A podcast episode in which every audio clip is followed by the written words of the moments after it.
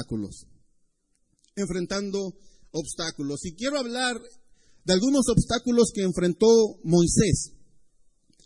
Moisés dice la palabra del Señor, usted sabe la historia, se nos han predicado muchas veces, hemos hablado, hemos leído, hemos visto películas, hay películas, usted va a Netflix, encuentra películas de Moisés acerca de los diez mandamientos y todo ello, pero vamos a ver las maneras de cómo Moisés va enfrentando, porque tal vez, posiblemente, alguno de nosotros que estamos aquí o alguien que nos ve por internet, de repente tenemos esa misma actitud de Moisés cuando Dios nos va a llamar y cuando Dios nos llama para hacer algo en la obra del Señor.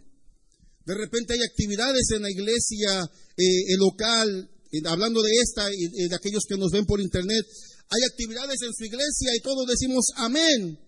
Pero a la hora de la hora, ¿cuántos nos congregamos para poder apoyar? ¿Cuántos decidimos apoyar de lejos? Porque es la obra del Señor. Y Dios nos llama a hacer la obra. Y para ello vamos a empezar a Vamos a ir leyendo algunos versículos de la palabra del Señor y quiero eh, invitarle para que abra conmigo Hecho, perdón, el, libro de Éxodo, capítulo 3, y vamos a, empezar a ver algunos, algunos versículos ahí, Éxodo capítulo 3, vamos a empezar. En el versículo 8, vamos a empezar a leer ahí. El versículo 8 de Hecho, de Éxodo, perdón. Dice, así que he descendido para librarlos. Si vamos, perdón, un poquito atrás al 7. Pero el Señor siguió diciendo, ciertamente he visto la opresión que sufre mi pueblo en Egipto, los he escuchado quejarse de sus capataces y conozco bien sus penurias. El 8. Así que he descendido para librarlos del poder de los egipcios y sacarlos de este país para llevarlos a una tierra buena y espaciosa tierra donde abundan la leche y la miel. El versículo 11, por favor. Pero Moisés le dijo a Dios, ¿quién soy yo para presentarme ante el faraón y sacar de Egipto a los israelitas? Primera parte.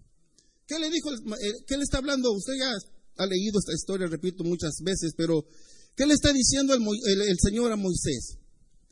se le aparece a Moisés, usted escucha la zarza y, en el desierto es muy común porque decíamos que la zarza eh, era una mata seca y el calor extremo del, desierto era muy fácil y posiblemente no era la única que se hubiese quemado, pero el versículo dice que lo que le llamó la atención fue que la zarza ardía y no se consumía. Y Moisés le llama la atención, se acerca y Dios empieza a hablar con él. Y cuando llega le está diciendo el Señor, soy el Dios de tus padres, y, le empieza a, Dios empieza a presentar delante de Moisés. Y cuando le dice, he escuchado el clamor de mi pueblo, he escuchado cómo se quejan de los capataces, he escuchado que no están a gusto con la situación que están, por tanto, dice el versículo 8, voy a sacarlos. He decidido sacarlos. Dios recalque, le dice, los voy a sacar y los voy a liberar para llevarlos a una tierra que fluye leche y miel. Pero el versículo 11 Moisés le dice, ¿quién soy yo para presentarme al faraón y sacar de Egipto a los israelitas? ¿No Dios le acaba de decir, yo los voy a sacar? Yo los voy a sacar lo que Dios le está diciendo. Quiero que tú vayas al frente, te presentes delante de Faraón, vas a hablar lo que yo te diga, pero yo voy a sacar al pueblo de Israel. Mi mano fuerte la va a sacar, no eres tú, soy yo. Y Moisés le dice, ¿quién soy yo para sacarlo? Y de repente muchas veces en nuestros días algunos de nosotros somos así. Nos llaman para hacer alguna labor en la iglesia y este yo como que no sé muy bien. A veces a mí me pasa, no sé si a usted le ha pasado. A mí me pasa. Yo yo la mera verdad cuando me llaman a cocinar yo digo, bueno, dígale a Dani y yo le ayudo. Porque a veces tal vez no confiamos en lo que somos capaces. Hay que ser realistas a veces también cuando no sabemos hacer alguna cosa, decir, bueno, mira, tengo noción, pero él sabe mejor que yo y yo le puedo ayudar y podemos trabajar juntos.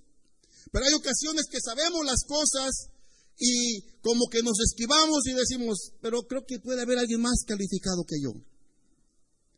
Y algunas ocasiones puede ser porque en nuestra niñez, en nuestro pasado, escuchábamos palabras no muy agradables para nosotros que nos fueron marcando poco a poco en nuestros días.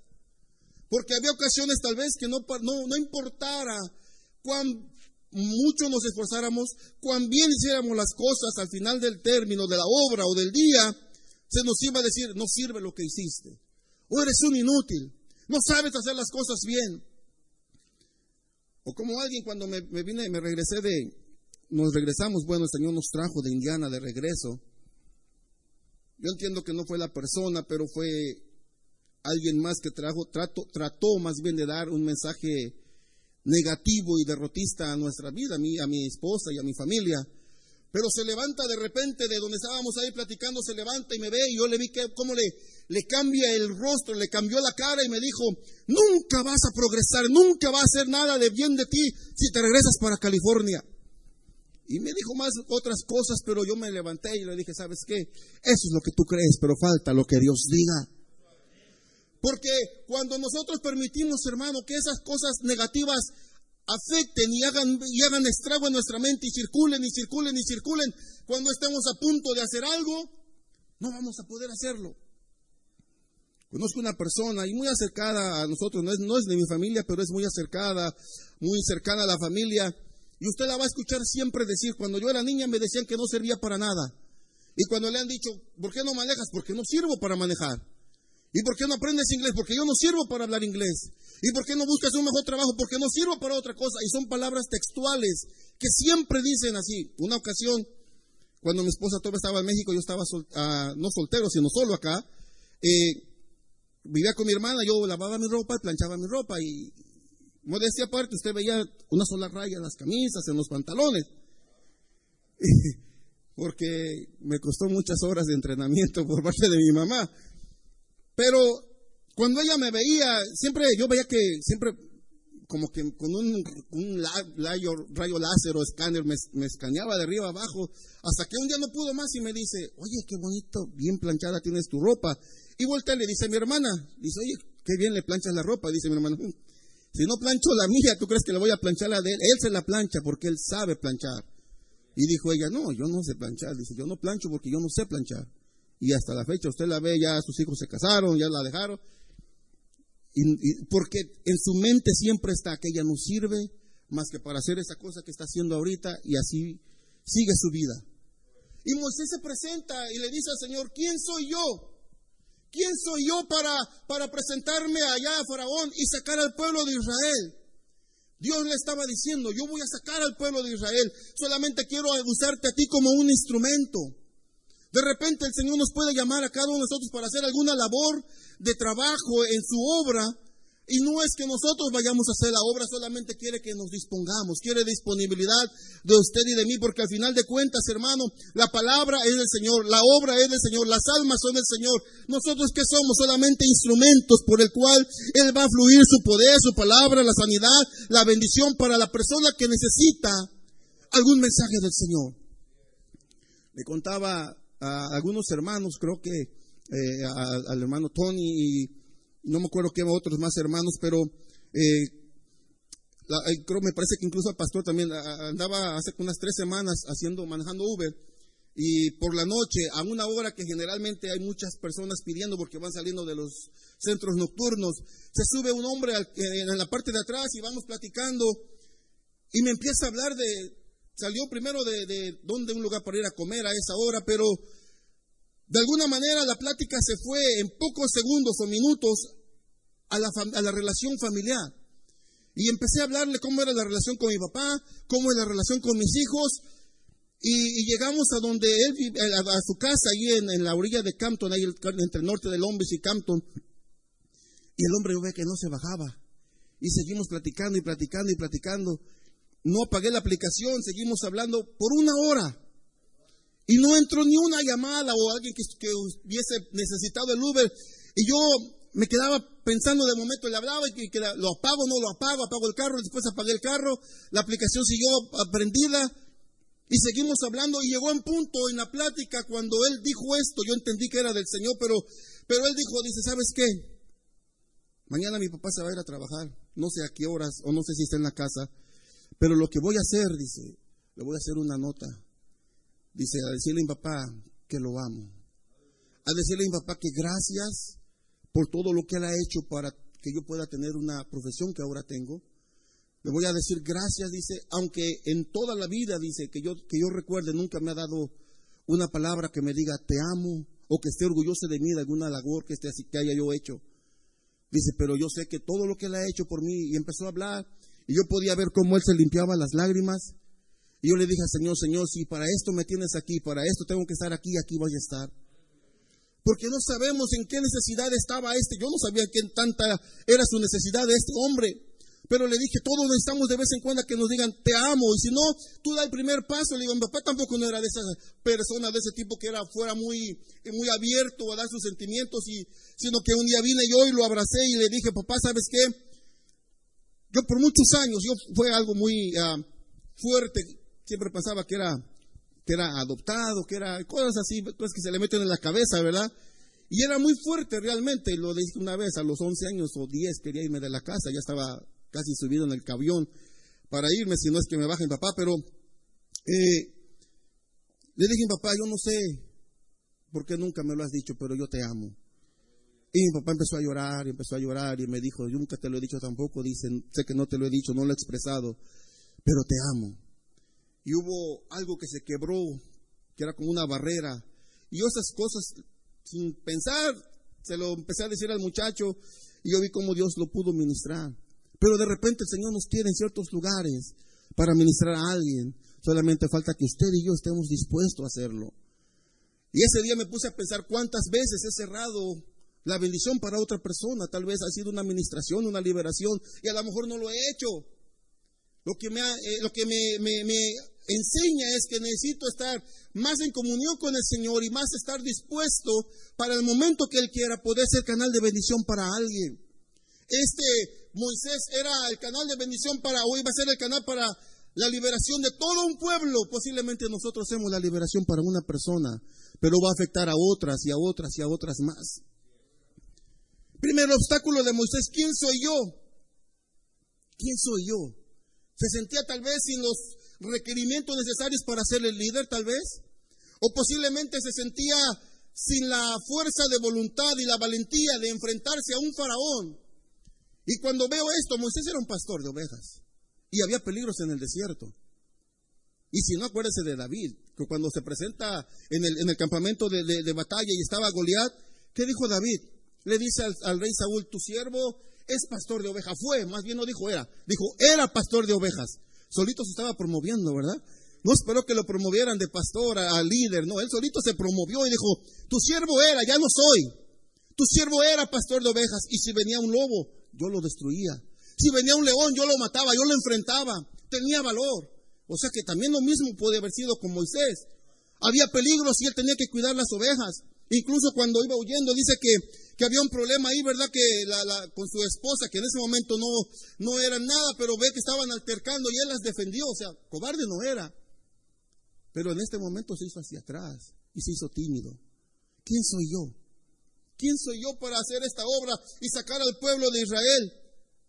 Pero el Señor le dice, no, no eres tú, soy yo. Y luego le, le dice otro obstáculo más. Vamos al versículo 13. Pero Dios insistió, perdón, pero Moisés insistió, supongamos que me presento ante los israelitas y les digo, el Dios de sus antepasados me ha enviado a ustedes. Versículo adelante, por favor. ¿Qué le respondo si me preguntan, ¿y cómo se llama? O sea, ya como que fue agarrando poquita confianza, dijo, bueno, está bien, ya, ya, me, ya, ya entiendo que voy a ser yo. Voy para allá, me presento al pueblo de Israel y si me preguntan, ¿cómo te llamas? ¿Quién eres? Y él sabía quién era el Señor. Porque ¿quién lo crió? Su mamá. ¿Y usted no cree que por ahí una que otra enseñanza su mamá le hablaba del Señor? Le hablaba de Dios. Porque por algo la mamá lo salvó. Habían decretado matar a los niños, la mamá lo pone en el, en el, en el, en el cesto y lo pone en el río y va la hermana cuidándolo de lejos. ¿Y cuál era el propósito? Que alguien lo rescatara para que él pudiera vivir. Y cuando ella lo empieza a criar, ¿usted no cree que le, enseñó, le, mandó las enseñanzas del Señor? Por eso cuán importante es educar a nuestros hijos de parte del Señor. Cuando vamos, los mandamos a la escuela, en la escuela reciben conocimiento, la educación se la damos en la casa. Cuando vienen a la iglesia, en la iglesia se les da conocimiento del Señor y educación del Señor, pero la educación principal es en la casa. Y su mamá tuvo la oportunidad, primero le salva la vida, primero le da la vida, luego le salva la vida y después lo prepara para la vida. Moisés sabía quién era Dios, porque si no, ¿cómo hubiera estado hablando con él? Soy el Dios de tus padres, él sabía quién era. Pero pone una barrera más. ¿Cómo te llamas? ¿Quién eres? Él conocía del Señor, conocía porque incluso habitando con los egipcios, entendían que los pueblos de Israelita tenían un Dios. No era el mismo de los dioses egipcios. Ellos tenían infinidad de dioses. Y usted los puede ver en las plagas. Cada uno de ellos representaba, representaba un Dios. Pero Moisés dice, ¿quién eres? O sea, ¿cómo le voy a hacer? ¿Qué pruebas tengo? Porque incluso los jóvenes ahora de nuestros días pueden, de alguna manera, si no eh, debatir el nombre del Señor, pero tal vez en las universidades se encuentran o en los estudios que hay tantos eh, eh, ideologías que van saliendo nuevas constantemente y que están refutando la existencia de Dios. Y que si, que si existió el diluvio, que si existió el arca de Noé, que si Dios pasó en seco al pueblo de Israel, que empiezan a debatir y quieren pruebas. Y el joven se encuentra y dice, bueno, ¿cómo te puedo explicar? Y de repente por eh, pensar pruebas y cómo hacerle es más fácil hacerse hacia atrás y quedarse callado y decir realmente, ¿existirá Dios o no existirá Dios? Porque cuántos jóvenes tristemente han salido de nuestras iglesias y cuando se enfrentan a la universidad y se enfrentan a, este bombardeo de tanta eh, tecnología que es buena, pero de repente le damos credibilidad a noticias incluso falsas. Usted puede ver en, en las redes sociales y en el internet de repente un artista, nombre que usted guste, o tal vez a su mente vendrá ahorita alguien y dicen, murió fulano de tal, es un artista y murió. Tenía X enfermedad y, murió. Y usted empieza, empieza, a ver a la gente antes de, corroborar si es cierto o no, qué triste noticia, qué pérdida, cómo, y empiezan, y de repente sale la persona y pues yo no me he muerto, aquí estoy. En el radio escuché una, una vez la noticia que había fallecido un, un, actor y, a los pocos días el hombre estaba dando una función en México y nunca escuché que esa radio dijera, ¿sabes qué? Perdónanos, disculpanos, porque dimos una noticia falsa. Pero le dan da credibilidad a, cosas erróneas. Y los jóvenes están allí tal vez de alguna manera porque no está el papá, no está el pastor, no está el maestro de la escuela dominical, y, están allí y están siendo bombardeados por información que les empiezan a refutar si Dios existe o no. ¿Y quién es Dios?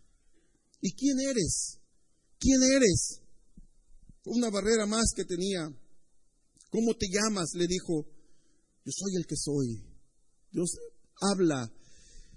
Lo que me llama la atención es, Moisés está frente a la zarza. Y cuando él se acercó, ¿qué le dijo el Señor? Quita el calzado de tus pies, porque el lugar que estás es santo. Estaba la presencia misma del Señor. Y le estaba diciendo, no puedo. Y le estaba diciendo, ¿quién eres tú? ¿Cuáles son las pruebas que puedo yo presentar delante de Faraón para que crean que tú me estás enviando, y, no solamente de Faraón, sino delante del pueblo israelita.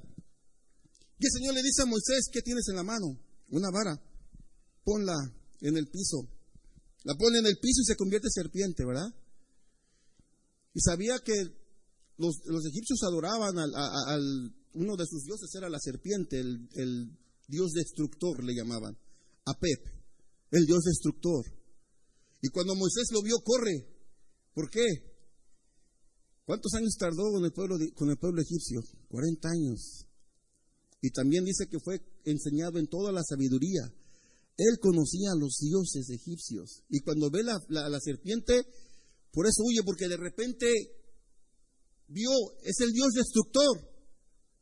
Estaba frente a la presencia de Dios y en el piso estaba lo que simbolizaba para los egipcios el Dios destructor, la serpiente. Y el Señor le dice, no huyas, agárrala otra vez y se hace la vara de pastor. Después le dice, mete tu mano en tu seno y saca la mano y la mete y la saca y era con lepra, la vuelve a meter y la saca y es limpia. Dicen los estudiosos que en esas tres partes está el Evangelio del Señor. ¿Por qué? Dice la palabra, bueno, algunos dicen que la palabra cruz no, existiría, ¿verdad? Pero el, apóstol Pablo habla en Gálatas, y en sus cartas dice que Jesucristo fue crucificado en un madero. ¿Y el madero de qué está hecho? Lógico es, de madera, de palo. ¿Y la vara del pastor qué era? De palo. ¿A quién, quién cuando en Génesis 3.15, cuando el Señor está hablando de la, de la promesa, ¿qué dice? Que, la, que él pisaría, ¿quién dice que la serpiente le pisaría qué? El carcañá, ¿verdad? Pero ¿quién le pisaría la cabeza? Jesucristo, ¿a quién? A la serpiente. Y cuando lo, la, la lepra habla de una enfermedad incurable, ¿verdad? Y la refieren con el pecado. Pues dicen que ahí estaba el Evangelio. Jesucristo iba a venir en un madero, iba a crucificar, iba a enjuiciar al diablo para que usted y yo, nuestro pecado fuera limpio, nuestro, nuestra alma fuera limpia del pecado que tenía esa separación con el Señor. Ahí estaba el Evangelio. El Señor le da un evangelio, una enseñanza poderosa a Moisés y dice a Moisés, bueno, vamos. Y no iba tal vez tan convencido. Pero Dios humilló a los dioses de, Faraón porque él se dio cuenta. Fue como que fue agarrando más confianza. Pero de repente, antes de ir todavía, en el capítulo 4, versículo 1, pone una barrera más. Moisés vuelve a preguntar, ¿y qué hago si no me creen ni me hacen caso? ¿Qué hago si me dicen el Señor no te ha parecido? Siguiente versículo, por favor. ¿Qué tienes en la mano? preguntó el Señor. Me parece que es el versículo 13, perdón, el versículo 13. Señor, insistió Moisés, te ruego que envíes a alguna otra persona. Bueno, Señor, ya te creo, ya, ya, ya, ya experimenté lo de la serpiente, ya experimenté lo de, las, lo de la lepra, ya, ya entendí que eres tú, ya sé tu nombre, pero ¿por qué no envías a otro, Señor? a otro tal vez más capacitado, a otro que pueda hablar mejor, porque incluso dicen que, bueno, no dice la, la escritura, dice que Moisés dijo, yo soy tardo para hablar. Y ahí algunos debaten en que si era tartamudo, que si no era tartamudo. Algunos eh, estudiosos dicen que, que, el detalle era que él no conocía bien la lengua, había olvidado la lengua hebrea y no la podía hablar correctamente. o que tal vez era eh, había que, no era tanto que fuera tartamudo, aunque él dice que era tardo para hablar. Pero después Esteban en Hechos capítulo 7, verso 22 dice que Moisés era poderoso en palabras. Tal vez era muy elocuente o a lo mejor podía tartamudear, pero él dice que era poderoso en palabras, tenía conocimiento y era poderoso en palabras. Pero dice, mejor manda otro. ¿No le ha pasado que a veces pecamos de humildad. No sé si eso haya sido con Moisés, pero a veces, y más los mexicanos, hay unas partes en México que tratamos de evitar. Y, no sé si usted lo ha visto, algunas ocasiones hay artistas que les preguntan, este, ¿cuándo empezaste a cantar? Y, y está el artista y dice, bueno, pues empezamos cuando tenía como 6, 7 años. Y le dice el, entrevistador, ¿empezamos quién? ¿Tú y tu familia o tú y el grupo? ¿O ya se conocían desde los seis años? No, bueno, este, no, a ellos los conocí cuando teníamos como, a los 20, 25 o 18, pero, pero yo, entonces, ¿empezaste o empezamos? No, empecé. Porque a veces entendemos por nuestra cultura, tal vez por donde el lugar donde hemos nacido, que al decir empezamos estamos hablando como siendo más humildes, tal vez, ¿verdad? Pero la pregunta fue directa. ¿Cuándo empezaste? Empezamos. Eh, ¿Qué te gusta? Bueno, pues hacemos, ¿no? ¿Qué te gusta? Hay ocasiones en que tenemos que ser directos y decir, sí, soy yo. Sí, fui yo, fui, lo, lo hice. Y es algo que me ha costado, a mí también reconozco, me ha costado poder pasar esas barreras. Porque a veces eh, le piensa uno, vamos, bueno, no sé si a usted le ha pasado, pero a veces va a entrar a un lugar y a mí me pasó cuando entré al restaurante griego hace años. Me decía uno, vente, vamos para allá. Es que no sé cómo cocina, no sé la comida, no sé nada de eso. Y de repente el que me llevó me dijo, yo soy cocinero allá. Dije, tú eres cocinero. Y cuando lo vi a él, eh, donde estábamos, yo le estaba enseñando y el amigo no sabía prácticamente nada. Y dije, tú entre mí, si este trabaja allá, pues vamos, ¿verdad? Y eso fue lo que me animó. Pero algo me estaba deteniendo, la inseguridad de que si podía o no ser eh, apto para ese trabajo allí. Y eso ahora me llevó, ahora la semana pasada fui a aplicar a un restaurante de comida francesa, no sé nada, lo más que sé de francés es oui, y monsieur, y mon chéri, y mon ami, y hasta ahí. Pero, de alguna manera, tenemos que empezar a, decir, puedo, puedo, y yo lo voy a hacer. Estudié esto, me preparé en esto, y lo voy a hacer. Porque si no, entonces el doctor diría, a la hora de operación, va a decir, bueno, ¿lo opera o no lo opera? Este, ¿Por qué no buscan a otro doctor mejor? ¿Verdad? Y el, mientras el paciente se nos muere. O alguien que se quiera casar y que el, que los quiera casar dijo, mm, mejor yo no lo caso, mejor yo no me meto de maestro, mejor yo no vengo a ayudar a la iglesia, porque a lo mejor no puedo, porque a lo mejor no sé. Lo que requiere de nosotros es la decisión de decirle al Señor, en tu nombre puedo hacerlo. En tu nombre puedo hacer las cosas porque me he preparado porque sé pintar, porque sé hacer esto, porque sé cocinar, porque sé hacer aquello, tal vez no a grandes cantidades, pero si me enseñan lo puedo hacer. Que demos el primer paso. Hay obstáculos a veces que impiden, hermano, que el fluir del Señor o la, una sanidad incluso pueda venir a nuestra vida. Un milagro del Señor. Y vamos para allá, vamos a ver lo que pasó, lo que dice la palabra del Señor en Marcos capítulo 8, versículo 22 al 25. Vamos a leer estos versículos y vamos a ver lo que pasó aquí con este, con este hombre. Marcos capítulo 8, versículo 22 al 25. Cuando llegaron a Bethsaida, algunas personas le llevaron a un ciego a Jesús y le rogaron que lo tocara. Él tomó de la mano al ciego y lo sacó fuera del pueblo. Después de escupirle en los ojos, y de poner las manos sobre él le preguntó, ¿puedes ver ahora? El hombre alzó los ojos y le dijo, perdón, veo gente, parecen árboles que caminan. Entonces le puso de nuevo las manos sobre los ojos y el ciego fue curado, recobró la vista y comenzó a ver todo con claridad. Si pones de favor el versículo 23, me parece. Él tomó de la mano al ciego y lo sacó del pueblo después de escupirle en los ojos. La vez pasada, una vez hablaba de, una ocasión que Jesús escupió en tierra, hizo lodo y, puso lodo en los ojos, ¿verdad? Pero este era un ciego de nacimiento, según Juan, el Evangelio según San Juan. Este era otro, este, este ciego no es, no es de nacimiento, era otro. Pero vea, vea Imagínese el cuadro que está presentando aquí. Los amigos lo traen. Usted puede entender, bueno, debo decir tal vez porque estaba ciego hay que llevarlo, hay que ayudarle. Pero hay otra ocasión, eh, Marcos capítulo 7 me parece, versículo 31 adelante, que hay, llevan a un sordomudo, también los amigos lo llevan. Este podía ver, el sordomudo podía ver, no podía hablar y escuchar, pero él podía ver, pero los amigos lo llevan.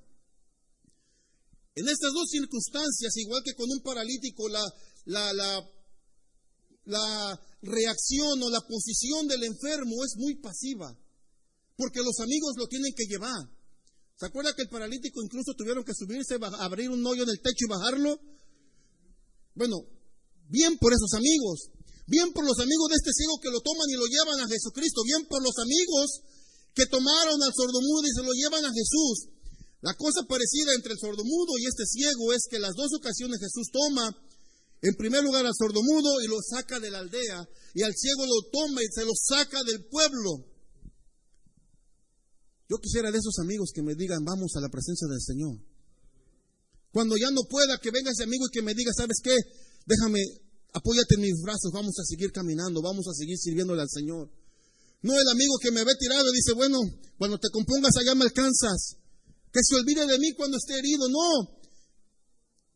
Pero el, el, el siguiente punto es que Jesucristo le escupió en los ojos. Y tanto allá como acá, yo creo que si alguien le escupe en la cara, no alcanza a llegar tal vez la saliva cuando ya estamos reaccionando más, ¿verdad? Pero algo me llamó la atención.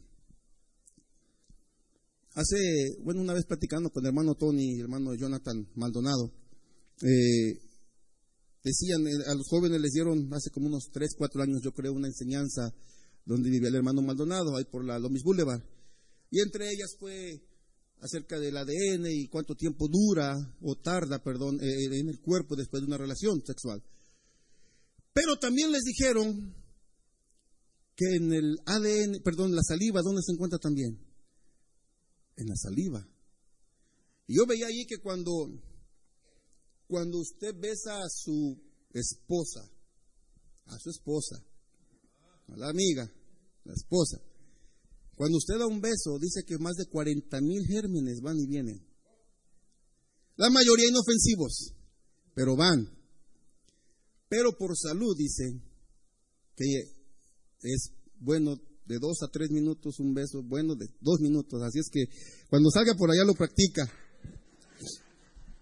Que recomiendan de 12 a 15 minutos al día dar un beso o repetidas veces hasta que ponga el timer allí. Y yo creo que se va a pasar el timer y va a seguir ahí. Pero ser saludable es bueno, pero dice que son más de 40 mil y van y vienen. Pero que se mezcla el ADN también. No solamente Jesús estaba escupiéndole, Jesús estaba poniendo su ADN en los ojos de este hombre ciego. De ese ADN yo quisiera. Pero Jesucristo lo tomó. O sea, ¿cuántos hemos deseado el toque del Maestro? Jesucristo lo toca, se lo lleva, lo guía y el hombre confiado, muy pasivo, llévame, y lo saca del pueblo. Y están allá fuera del pueblo y el Señor le escupe. Quisiera imaginar que a lo mejor el hombre ha dicho, para esto me sacaste, para escupirme, por aquí no había quien me defendiera. No, pero el hombre pasivo y el maestro le dice, abre los ojos, puedes ver. ¿Cuántas veces hemos cantado y dice, basta un solo toque del maestro, ¿verdad? Con un solo toque del maestro nuestra vida cambia. Pues para el ciego no. Dios estaba obrando un milagro en su vida y él dice, veo hombres como árboles que se mueven. Por eso entendemos que el hombre había visto antes, porque entonces cómo tenía concepto de hombres y de árboles. Veo hombres como árboles y que se mueven y caminan. ¿Cuántas veces el Señor ha obrado tal vez un milagro o quiere obrar un milagro, una sanidad en nuestra vida? Y el Señor dice, lo he hecho, está hecho. Y el Señor, pero todavía me duele. Todavía, Señor, no puedo caminar bien. Pero el Señor dice, ya lo hice. Y yo creo que esta sería de las pocas veces, si no es que la única tal vez, que el Señor hizo un milagro progresivo. ¿Por qué? Porque después lo toca otra vez y dice, bueno, ¿Acaso le falló poder al Señor? ¿Le faltó poder? ¿Acaso no salió todo el poder de él? No la mujer que iban allá cuando estaban entre la multitud fue y todo, no tocó ni al maestro, tocó el manto, el borde del manto y fue sanada. Y aquí le está poniendo la mano, le está poniendo su saliva, parte su ADN en él. Y el hombre dice, como que te faltó poder, maestro, porque veo hombres como árboles. La pastora decía el miércoles, ¿verdad? Que una, no necesitamos una gran fe, una fe como un grano de mostaza, para que el milagro pueda realizarse, para que Dios pueda cambiar una situación adversa en nuestra vida, en nuestro hogar, en nuestra familia. Pequeño grano de mostaza. ¿Será que este hombre tenía menos del pequeño grano de mostaza? Estaba frente al maestro, igual que Moisés. Moisés frente a la zarza, Dios está ahí y dudaba del Señor, del poder del Señor. El hombre está frente al maestro, el mejor médico que pudo haber encontrado, y no le iba a costar, gratis. Le pone su ADN, de por sí que ya el Señor hace la obra en nuestra vida, pero le pone el ADN del maestro en él, le da el toque y él dice, veo árboles, o perdón, hombres como árboles que caminan. Y el maestro lo vuelve a tocar. Y después dice, ¿puedes ver? Y el hombre dice la palabra que vio con claridad. Hay quien dice que era una enseñanza para los discípulos porque momento atrás habían, ah, la escritura menciona que habían estado en un lugar donde alimentó a más de cuatro mil y rejuntaron mucho de, los, de lo que sobró. Y los hombres estaban todavía dudosos de que si era el maestro o no. Y el maestro le dice, ¿acaso viendo no pueden ver y entender el poder que está obrando delante de ustedes? Porque cuánto tiempo los discípulos vieron que sanó a un leproso, sanó a diez leprosos, sanó a un ciego, eh, el paralítico se levantó, iba sanando a la gente, iba libertando a la gente, y de repente ellos cuando vienen a apresar al maestro se van y fallece y a los tres días y dice, bueno, pues no, no, no, no resucitó, vámonos. Más de tres años con el maestro y les costó trabajo entenderlo. ¿Cuánto tiempo hemos llevado nosotros con el maestro? ¿Y le hemos entendido a cabalidad? ¿O aún nos cuesta entender las obras que el Señor hace en nuestras vidas? Cuando de repente hay un mover del Señor, a veces hay un obstáculo en nosotros para poder, para poder eh, eh, empezar a danzar y levantar las manos. Porque al igual que Moisés, ellos, Moisés decía, ¿qué dirán ellos? ¿Qué harán ellos? ¿Cómo me van a ver si levanto las manos o no? Y aquí está, bueno, allá en el cuartito ¿verdad? está Manuel y está eh, Dani, pero Recuerdo una ocasión en el pueblo allá donde, de donde somos, en Tenextepango, era una reunión de jóvenes, tres, cuatrocientos jóvenes tal vez, y estaba un joven predicando y empieza a predicar y estaba predicando y predicando, y, yo estaba sentado ahí en, el altar junto con los demás muchachos, y durante la predicación hubo momentos que yo sentía levantarme y aplaudir y gritar gloria a Dios, y, estaba a punto de hacerlo y decía, no, van a decir que estoy loco, y me quedaba sentado.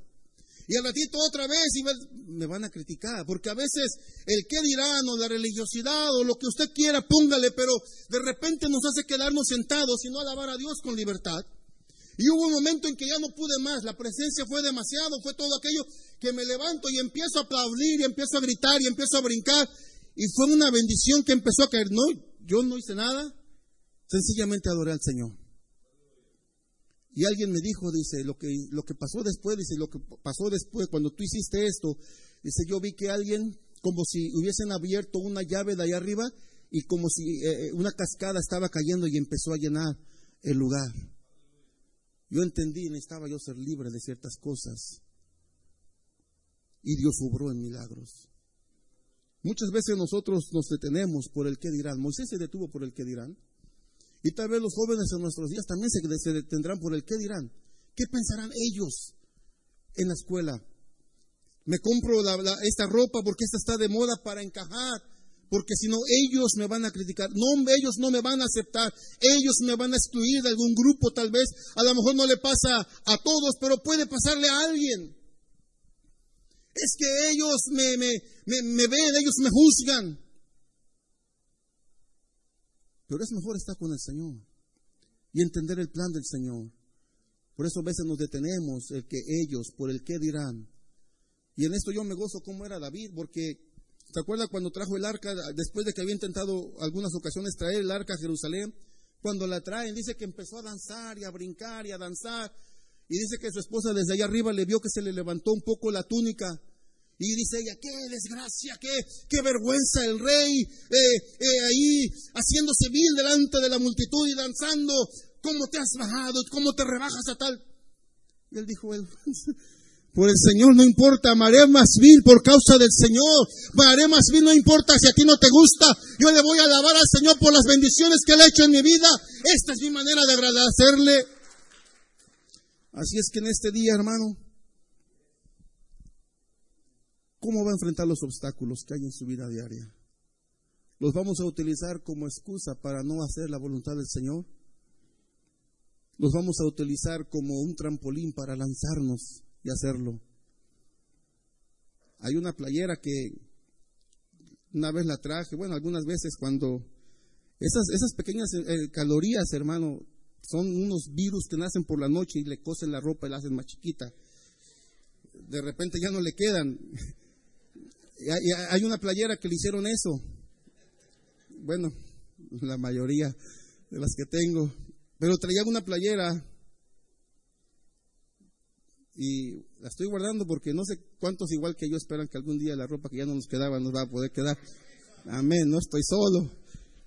O traía la, playa, la playera y dice, just do it. Y yo la traía, creo fue un servicio de oración y, me la ve la pastora y me dice, ese es el equipo que yo quiero. Y, y realmente esa marca de ropa fue muy buena al hacer este eslogan, ¿verdad? Porque hazlo. El Señor nos llamó a hacer la obra. A veces ah, platico con mis hijos y yo le decía al mayor, ¿por qué no te apuntas para servir al Señor? Asistente o maestro o algo. Y le hemos dicho, le, platicamos con los hijos en la casa, luego platicamos, hace falta maestros a veces para la escuela dominical, hace falta maestros para BBS, hace falta mano de obras para BBS, hace falta mano de obra para, para hacer algo en la, iglesia. Y es bueno mandar un mensaje y decir, yo oro por ustedes hermanos y los apoyo, pero sería mejor poner las manos porque si el Señor puso nuestro corazón es para que podamos servirle en su obra. Porque no sabemos a cuántos vamos a ministrar cuántos niños vamos a alcanzar y estos niños a sus padres, a sus hermanos, sus primos. Eso en BBS, en su trabajo, usted puede ser de bendición.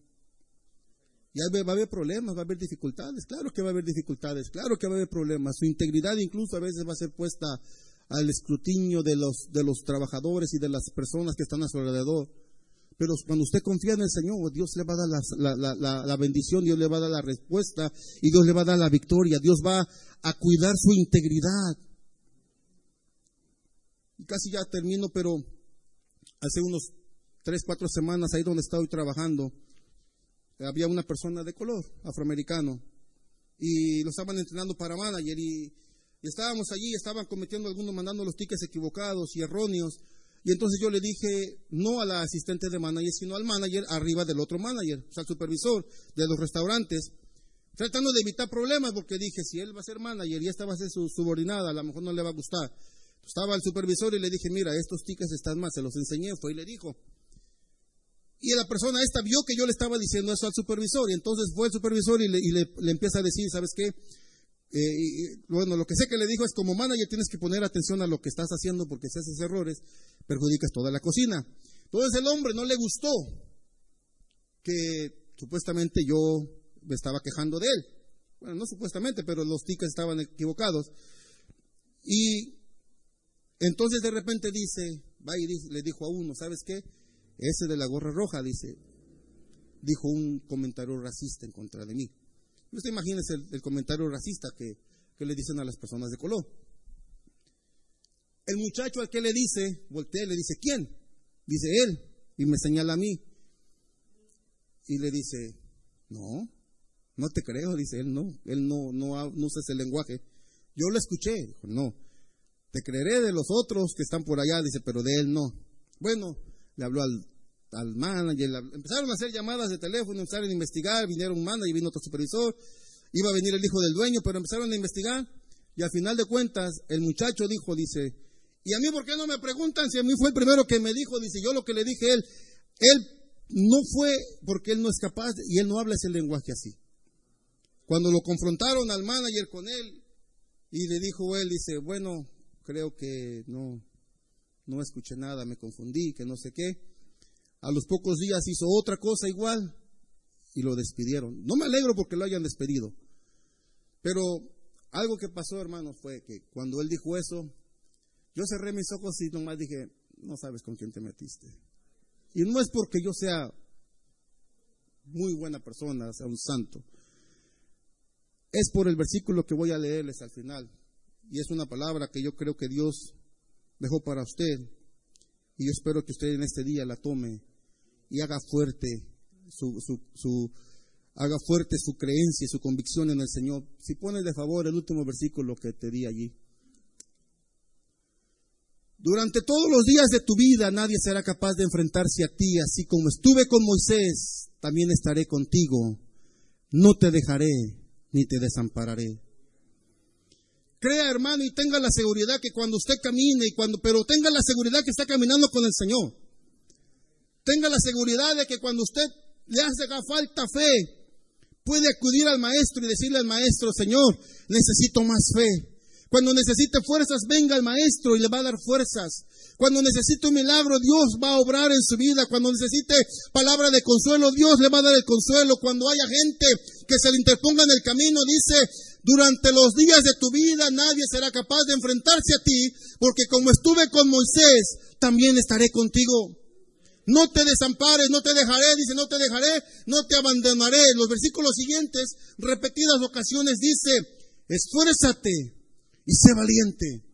Solo esfuérzate y sé valiente. El versículo 8 de esta misma carta o de este libro dice, nunca se aparte de tu boca este libro de la ley, sino de día y de noche medita en él. Y dice, cumple con cuidado todo lo que en él está escrito, porque entonces prosperarás y tendrás éxito.